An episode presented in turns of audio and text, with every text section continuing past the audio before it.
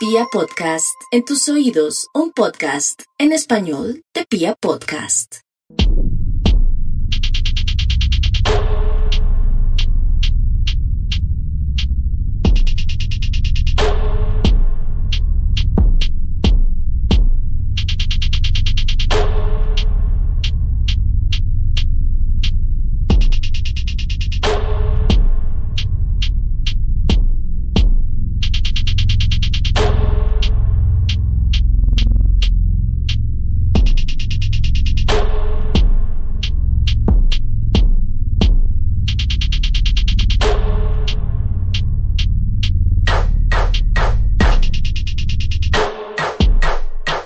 Dentro de la cultura popular siempre ha sido una constante la figura de los demonios y monstruos que se presentan de forma amigable y que detrás de su sonrisa esconden terribles intenciones.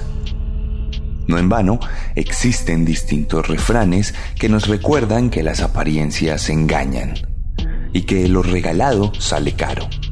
Por eso mismo, todo el tiempo vemos campañas que le recomiendan a los niños y padres guardar distancia de los desconocidos y desconfiar de quienes ofrecen dulces y juegos a cambio de compañía. Las cifras de niños raptados alrededor del mundo alarmarían a cualquier persona desapercibida que no fuese consciente de las dinámicas de maldad que se gestan alrededor del ser humano.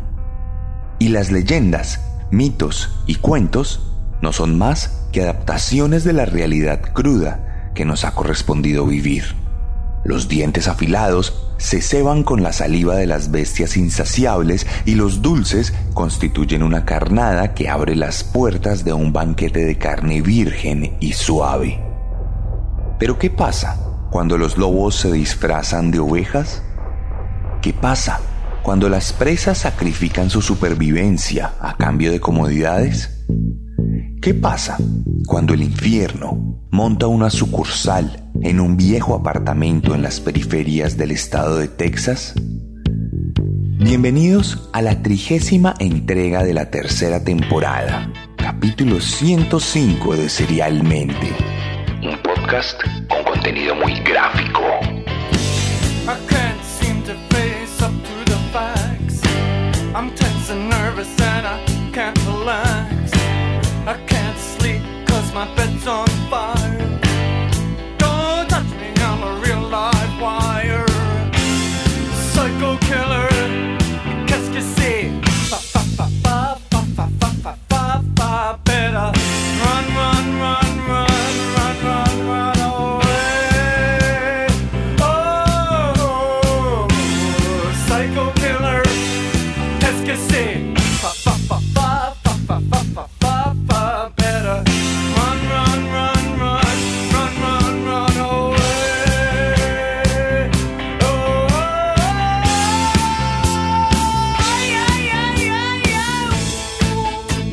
hoy les voy a contar una de las historias más votadas para esta temporada.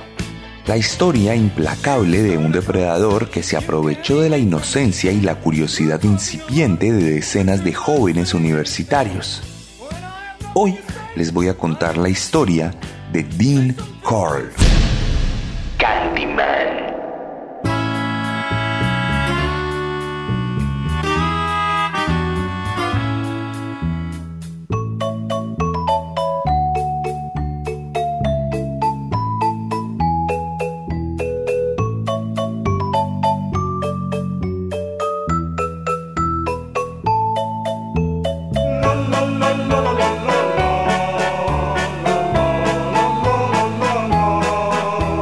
Esta historia comienza en Fort Wayne, Indiana, Estados Unidos, el 24 de diciembre de 1939, el día en el que nació Dean Arnold Corll, el primer hijo de May Emma Robinson y de Arnold Edwin Corll, una pareja con constantes problemas de convivencia que se la pasaba discutiendo por muchas cosas, entre ellas la crianza de sus hijos pues mientras el padre era tremendamente severo y estricto, la madre era particularmente sobreprotectora.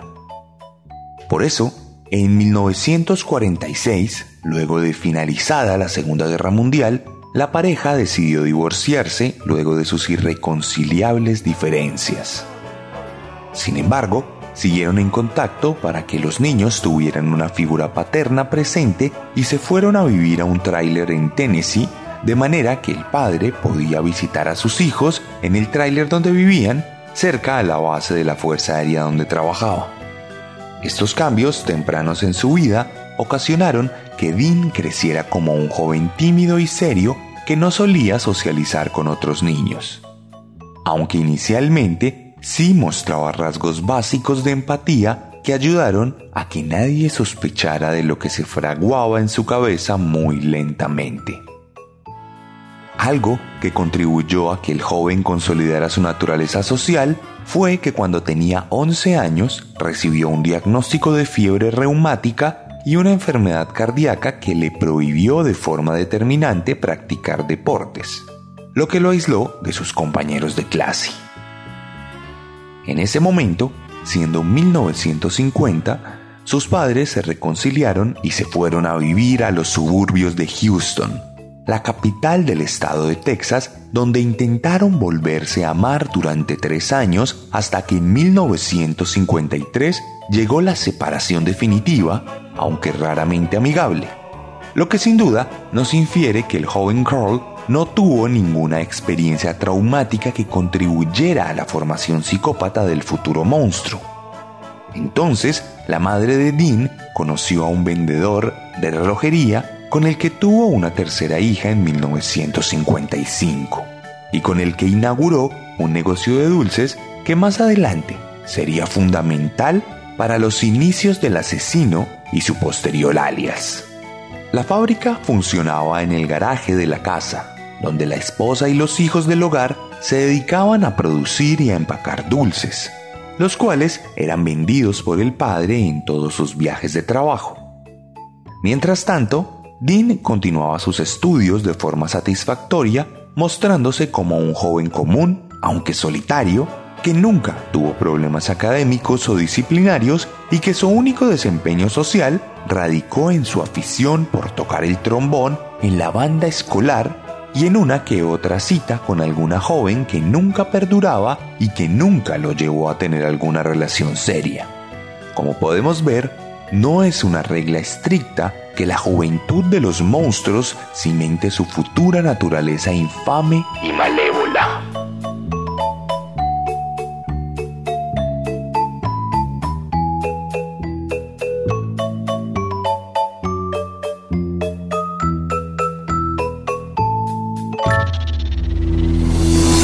Luego de que Carl se graduó, su familia se trasladó a las montañas cercanas a Houston, donde posicionaron su negocio aprovechando la cercanía a la ciudad donde tenían sus clientes principales. Allí montaron una tienda nueva, además de la fábrica, lo que les permitió expandir su alcance y terminó de consolidar la relación de nuestro protagonista con la confitería y los dulces. Sin embargo, en 1960, su madre le solicitó irse a vivir a Indiana a acompañar a su abuela, quien recientemente había enviudecido. Este cambio de paradigma le permitió al joven de 20 años explorar un mundo lejos de su familia, lo que coincidió con el lento despertar de sus curiosidades.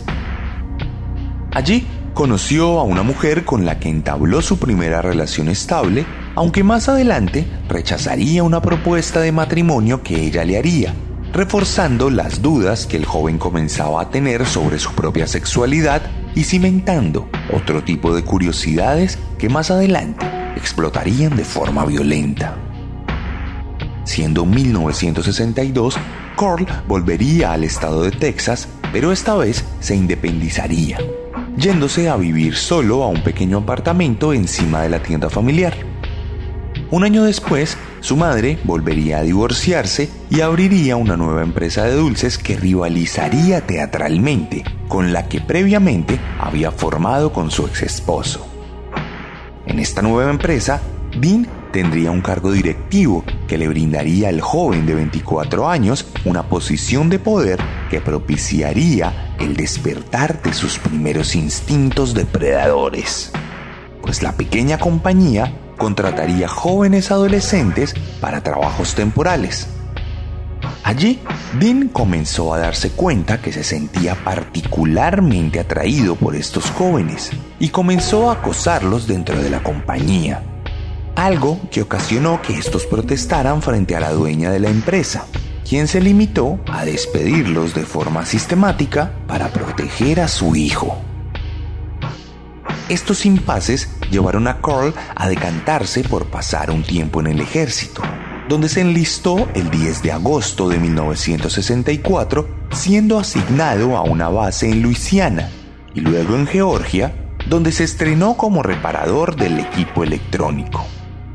Según los reportes, Dean siempre fue un militar serio que no presentó ningún problema y que siempre rindió de forma preponderante.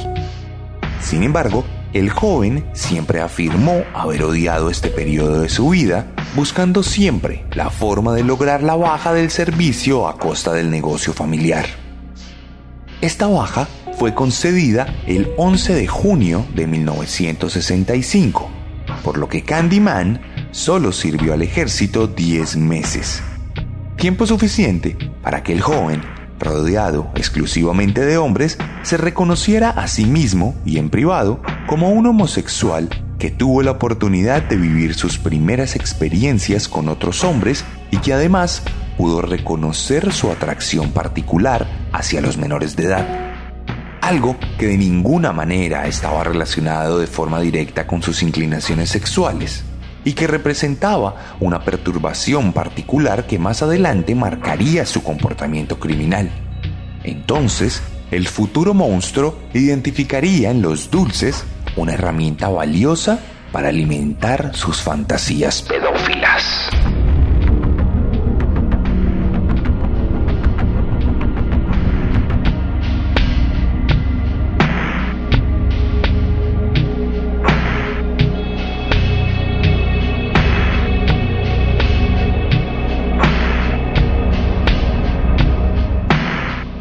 En 1965, Carl ya estaba a cargo de la empresa de dulces, la cual había reubicado su sucursal al frente de una escuela pública, por lo que Dean disfrutaba del tráfico constante de jóvenes que visitaban su tienda, a los cuales trataba con una amabilidad particular, llegando a ser reconocido por regalarle dulces a los niños y adolescentes, ganándose el apodo de Candyman o Pied Piper la versión sajona del flautista de Hamelin, por la forma en que encantaba a los niños con estos regalos. De hecho, para estas alturas, Dean montó un pequeño salón de juegos en la parte trasera de su negocio, lo que permitió que los jóvenes de la escuela se volvieran visitantes asiduos del lugar permitiendo que el hombre fuera constantemente acompañado de estos adolescentes que protagonizaban sus fantasías más secretas y que sin saber configurarían los deseos ansiosos más inenarrables en las primeras estancias psicóticas de nuestro protagonista. En este punto de su vida, siendo ya 1967, Carl conocería a David Owen Brooks, un puberto de 12 años que se volvió tremendamente cercano al psicópata y que incluso comenzó a acompañarlo en sus viajes de trabajo. La amistad entre estos dos hombres se dio porque Brooks solía recibir bullying en el colegio por su apariencia débil y frágil, lo que lo llevó a encontrar protección y aceptación en Candyman. Adicionalmente, Carl compró la lealtad de Brooks con constantes regalos en especie y también con dinero en efectivo que le brindó estabilidad al joven. Esto, con el tiempo y pasados un par de años, devino en un vínculo sexual entre la pareja cuando Dean comenzó a pagarle al adolescente a cambio del permiso para practicarle sexo oral. Mientras tanto, los padres de Brooks vivían una tormentosa separación lo que abrió una brecha en la vida del joven, la cual fue llenada plenamente por Candyman, quien supo manipular la situación para su propio beneficio perturbador. Toda esta fase de la vida de Dean Carl coincidió con un tercer matrimonio fallido de su madre, lo cual ocasionó que la fábrica de dulces cerrara y ella se mudara con su hija a Colorado. Esto marcaría el distanciamiento en la relación del psicópata con su familia, lo que daría lugar a la culminación del desarrollo solitario de la fase más psicópata de Candyman, quien empezaba a experimentar urgencias aberrantes y fantasías repugnantes, que con el tiempo no podría controlar.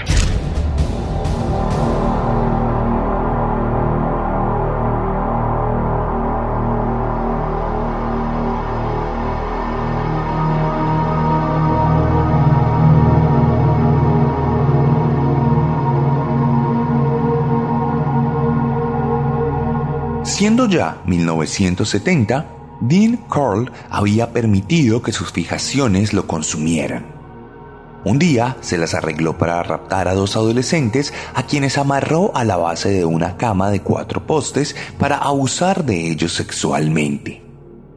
Mientras los torturaba y los sodomizaba, el joven Brooks tenía libre acceso a la casa de Candyman, abrió la puerta para encontrarse con la escena y para sentirse ciertamente horrorizado con lo que había hallado.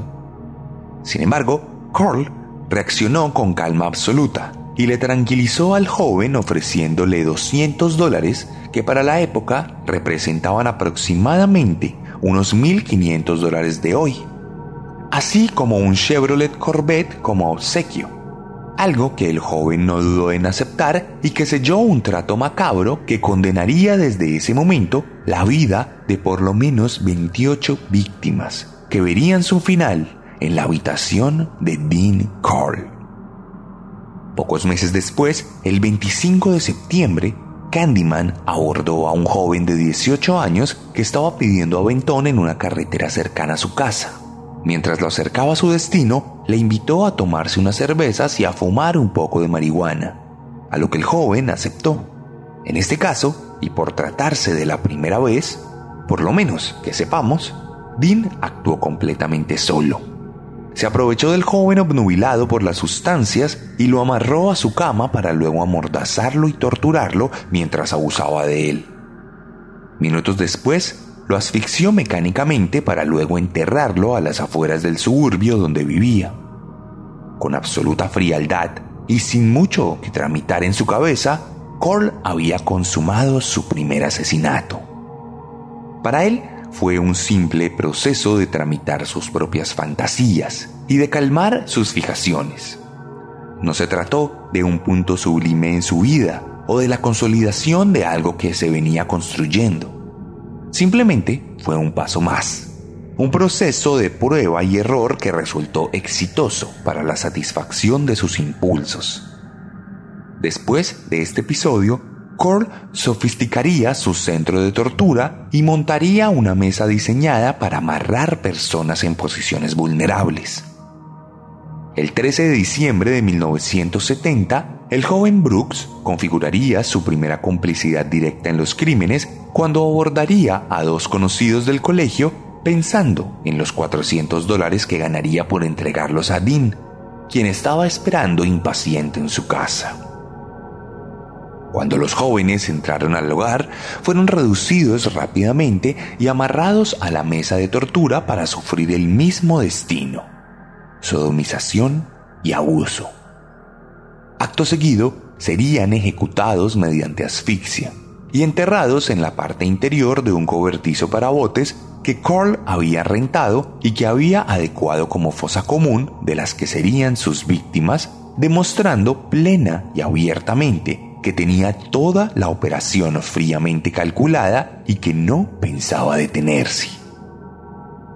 En efecto, seis semanas después, una pareja de hermanos adolescentes sufriría exactamente el mismo destino luego de ser abordada por Dean y por Brooks. Y entre marzo y septiembre de 1971, otros seis jóvenes serían manipulados por Brooks y abusados, torturados y ejecutados por Carl, quien luego los enterraría en el cobertizo ya mencionado. Pronto, las calles de la ciudad comenzaron a llenarse de letreros y afiches que clamaban la búsqueda de los jóvenes, y las familias de los desaparecidos se acercaron a la policía, quien, como ya es de costumbre, no estaba en disposición de ayudar a los más desfavorecidos. Curiosamente, y para ironizar la historia esgrimida por Dios y por el diablo, las familias de las víctimas pagaron a otros jóvenes para que llenaran la ciudad de carteles. Uno de esos jóvenes era Elmer Wayne Henley, un adolescente que más adelante sería fundamental en esta historia.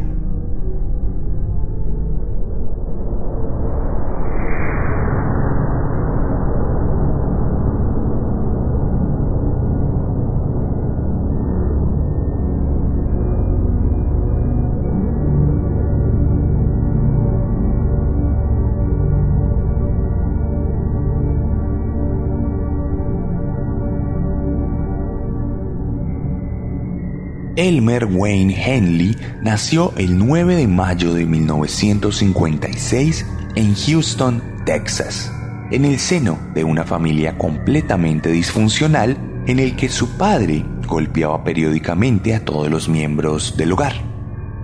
Cuando llenaba la calle de carteles de Se Busca, tenía apenas 15 años pero ya estaba completamente curtido en la ignominia de la sociedad norteamericana de por aquel entonces. Por casualidad, Henley se había cruzado con Brooks en algunas ocasiones, y aunque no eran amigos, sí podrían considerarse conocidos, por lo que el joven psicópata lo abordó y lo invitó a la casa de su amigo Dean. Cuando llegaron, Candyman tenía toda la intención de convertir a Henley en su nueva víctima, pero bastó con una rápida mirada para que entre monstruos se pudieran identificar. De inmediato, una camaradería surgió entre los dos, pues era claro que como Carl, Henley era también un cazador, una bestia victimaria dispuesta para la maldad. Entonces, la pareja se convirtió en un trío y Henley aceptó la propuesta de recibir 200 dólares a cambio de cualquier joven que llevara a su casa. Sin embargo, Dean mintió ligeramente y no contó la verdad del destino de dichos jóvenes. En vez de eso, aseguró que hacía parte de una banda de traficantes de personas que esclavizaba a los jóvenes en otras partes del mundo, como si eso matizara un poco la naturaleza putrefacta del crimen. Cuestión que Henley aceptó la propuesta luego de un par de meses, y después de volverse mucho más cercano al joven Brooks, a quien comenzó a ver como un hermano. El 19 de febrero de 1972, Elmer Wayne Henley participó en su primer secuestro, llevando a un joven que terminaría esposado y amordazado en la casa de Dean para luego resultar en el mismo cobertizo de las demás víctimas. Henley, sin embargo, aseguraría que siempre dejaba a sus víctimas en la sala y que luego se iba, por lo que nunca imaginó que Dean Carl fuera un depredador sexual en carne viva, por lo menos hasta ese momento. Sin embargo, en marzo de 1972, el trío raptaría a un joven de 18 años, al cual drogarían con grandes dosis de marihuana que lo dejarían somnoliento y vulnerable a un ataque inminente que efectivamente vendría. Dean Carl amarraría al joven a la mesa y procedería a abusar de él en frente de Henley, quien quedó estupefacto. En ese momento, el adolescente aseguró que trató de convencer a Candyman de no atacar al joven, pero este le confrontó con violencia y le aseguró que todos los jóvenes que llevaban a casa eran víctimas de su propia mano lo que sembró una semilla de la discordia que muy lentamente comenzaría a crecer en el corazón de Henley. No obstante, la macabra relación profesional del trío continuó y durante el resto de 1972 se cobraron la vida de por lo menos 10 jóvenes, quienes sufrieron el abuso directo de Candyman, aunque éste no les asesinó siempre con sus propias manos. Muchas de estas víctimas sucumbieron bajo el manto psicópata de Brooks y de Henley, quienes en muchas ocasiones terminaron el trabajo de Dean estrangulando a los jóvenes o disparándoles en la frente con una pequeña pistola calibre 22 que utilizaban para deshacerse de los secuestrados sin mayor esfuerzo. Independientemente de quién ejecutara a los jóvenes, el trío siempre participaba de forma grupal en los entierros, por lo que al final la verdad es que todos contribuían de la misma manera a la ejecución de los homicidios.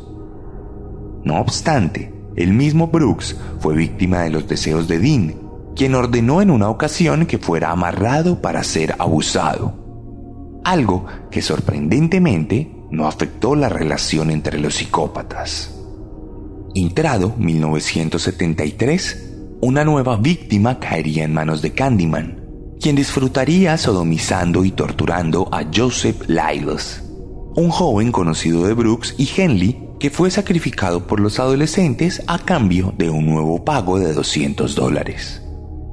Sin embargo, para estas alturas, nuestro protagonista sufrió una enfermedad que comprometió sus testículos, por lo que sus impulsos sexuales se vieron notablemente mermados. Y es sabido que, por lo menos de forma oficial, Candyman no se cobró ninguna víctima entre febrero y junio de 1973.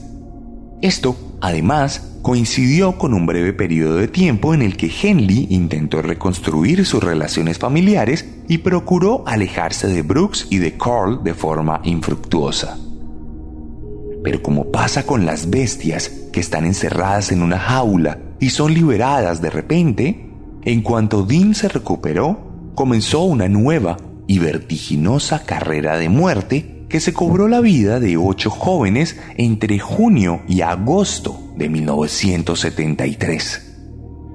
De hecho, más adelante, los jóvenes cómplices declararían que el apetito sexual de Dean se había vuelto insaciable y que simplemente se limitaba a exigirles que le trajeran un nuevo niño. De hecho, afirmarían que su comportamiento se vería seriamente afectado y que entre asesinatos sufriría tremendos periodos de ansiedad que lo llevarían a fumar de manera constante y a volverse particularmente irritable. Esta realidad contribuiría a la constante degradación de su relación con los jóvenes, lo que más adelante terminaría pasando factura de la peor manera. Cole se cobraría su última víctima el 3 de agosto de 1973. Un joven de 13 años al que abordarían mientras montaba bicicleta y a quien le ofrecerían una pizza a cambio de su compañía. De cualquier manera, como si se tratara de una terrible carrera de sangre y obscenidades, el camino de muerte de Dean Corll se estancaría de forma abrupta.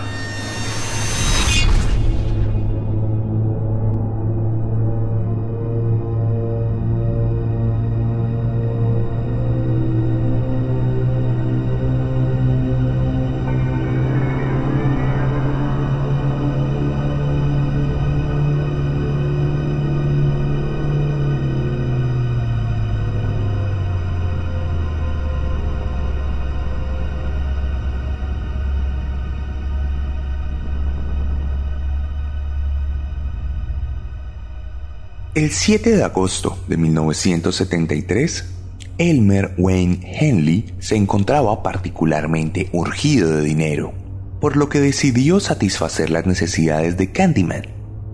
Brooks, mientras tanto, se había distanciado momentáneamente del trío, pues había embarazado a su novia, por lo que se había concentrado en cuidar de ella.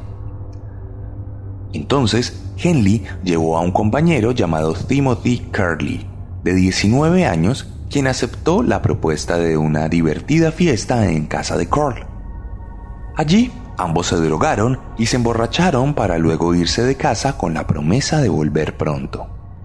Tomaron un auto y se dirigieron a la casa de Henley, donde iban a recuperar algo.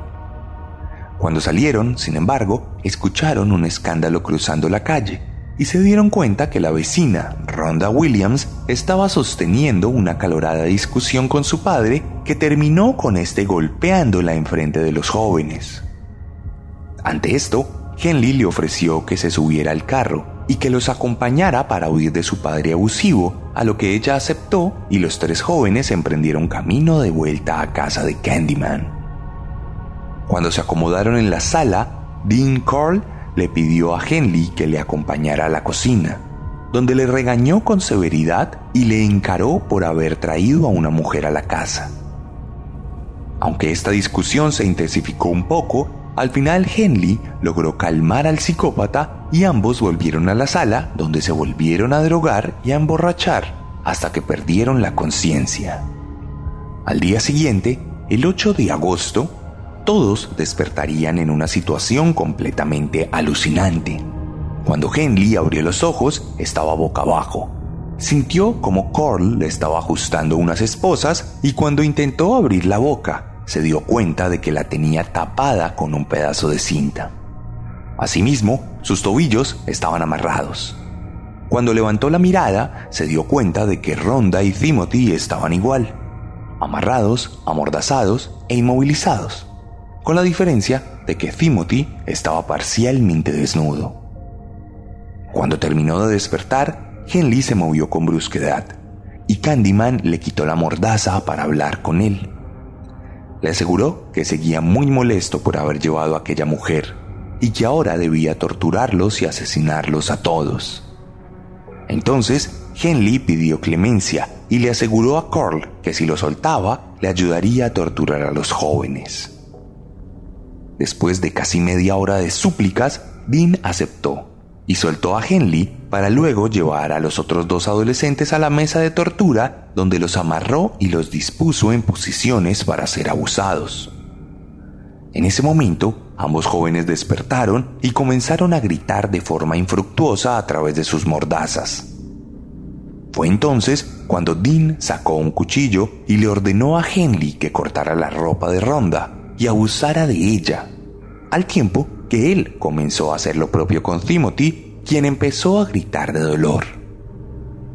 Henley preguntó a Carl si no era mejor llevar a Ronda a otra habitación, pero el psicópata, concentrado en la tortura y el abuso de Timothy, le ignoró por completo, por lo que Henley vio que era la oportunidad de hacer algo y tomó la misma pistola calibre 22 con la que había matado a tantas víctimas y la apuntó a su cómplice, amenazándolo en reiteradas ocasiones y recordándole que era un monstruo que había ido demasiado lejos. En ese momento, Cole dejó de abusar de Timothy y completamente desnudo se volteó a ver a Henley, quien continuó recriminándole el hecho de que todos sus amigos habían sido abusados y asesinados por él. Dean, por su lado, no creyó que Henley fuera capaz de atacarle, por lo que se acercó a él de forma intimidante mientras le pedía, cínicamente, que disparara y lo invitaba a alar el gatillo. Entonces, Henley dio dos pasos atrás y disparó, impactando directamente en la frente del psicópata con tan mala suerte de que la bala no penetró completamente el cráneo del hombre, por lo que siguió acercándose a él de forma intimidante, aunque ahora presa del miedo. Henley no hesitó y rápidamente disparó otras dos veces, hiriendo el hombro del asesino, que en ese momento decidió huir de la habitación. En el pasillo, a pocos metros, Henley disparó en otras tres ocasiones, impactando la espalda de Carl, quien se desplomó de forma instantánea. Candyman, de 33 años en ese momento, había muerto.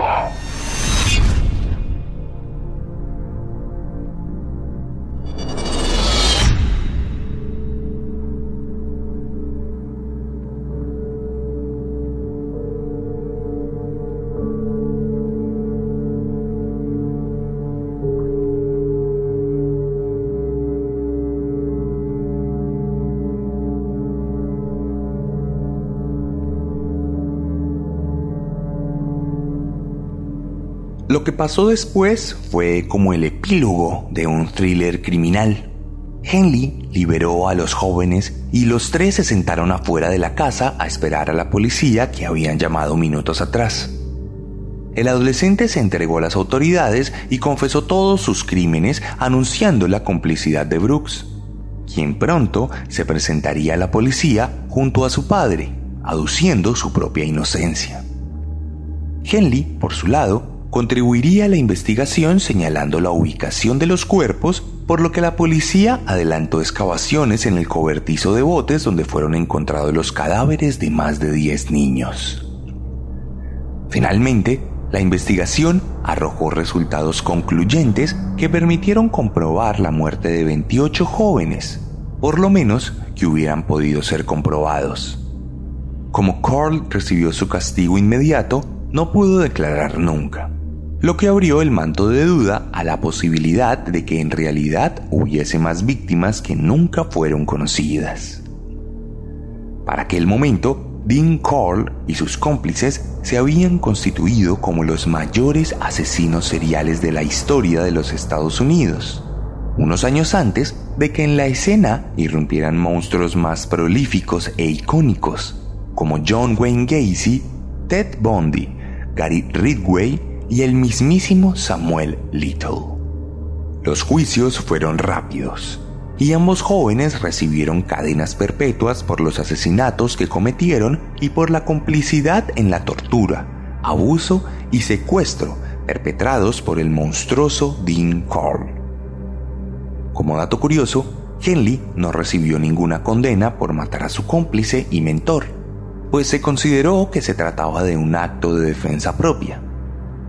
Ambos jóvenes pasaron su condena en cárceles distintas, y nunca se volvieron a ver. Brooks murió el 28 de febrero de 2020 a los 65 años por cuenta de complicaciones respiratorias derivadas del COVID-19, mientras que Henley todavía permanece con vida en la penitenciaría Mark Stiles, en Jefferson County, Texas. Desde 1980 ha intentado salir en libertad condicional, pero todas sus solicitudes han sido denegadas hasta hoy.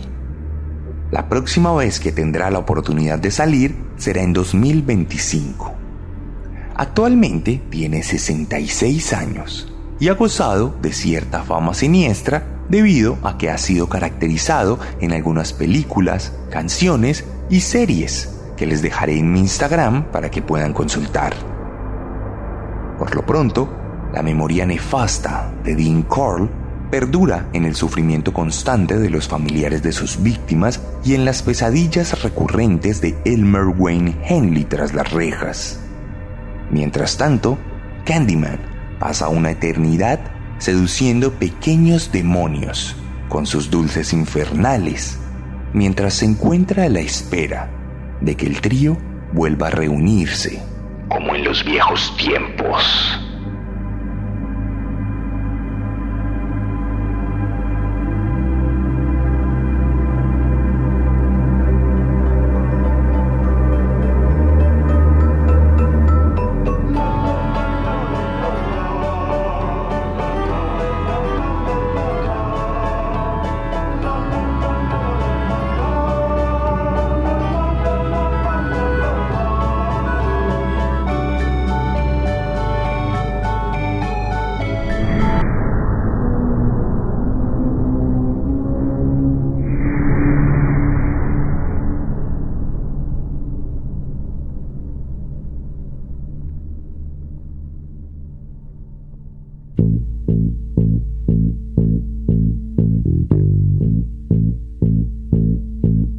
Y esta fue la historia de Dean Carl aquí en Serialmente.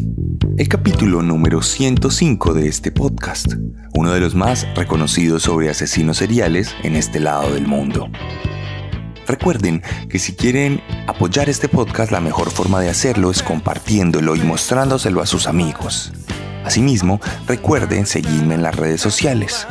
Vaya a YouTube y digite Serialmente Oficial y va a encontrar mi perfil donde además tengo contenido extra de otra naturaleza para usted. Pásese también por mi Instagram, arroba elarracadas, arroba el-arracadas.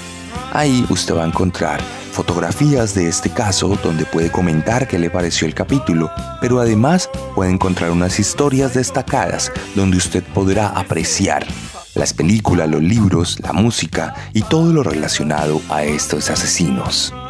Recuerde que si le gustó mi forma de narrar, le va a encantar mi forma de escribir y que la mejor manera de apoyar este podcast de forma tangible es leyendo mis libros, pues escribo este podcast para que usted se motive a leer lo que hago, que es mucho mejor que lo que narro. Asimismo, tenemos merch oficial de Serialmente, con diseños exclusivos y originales que puede consultar en mis redes sociales, siempre disponible para usted en Colombia y en México. No siendo más, me despido de ustedes, dejándolos a la espera de un nuevo monstruo la próxima semana. Porque recuerden que siempre podemos ser peores.